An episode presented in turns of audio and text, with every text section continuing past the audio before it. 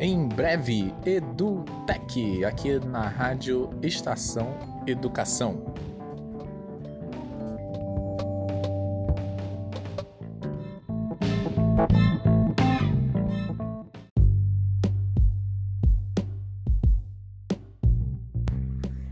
Segundo Roberta Nadel, o ensino à distância cresce exponencialmente no Brasil.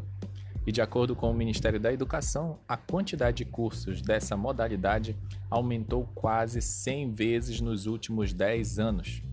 Parte disso deve-se à evolução tecnológica e ao aumento na capacidade de transmissão de dados, o que levou à popularização dos cursos à distância. E aí entram graduações, pós-graduações, cursos livres, como cursos de idiomas, inclusive em instituições de ensino tradicionais.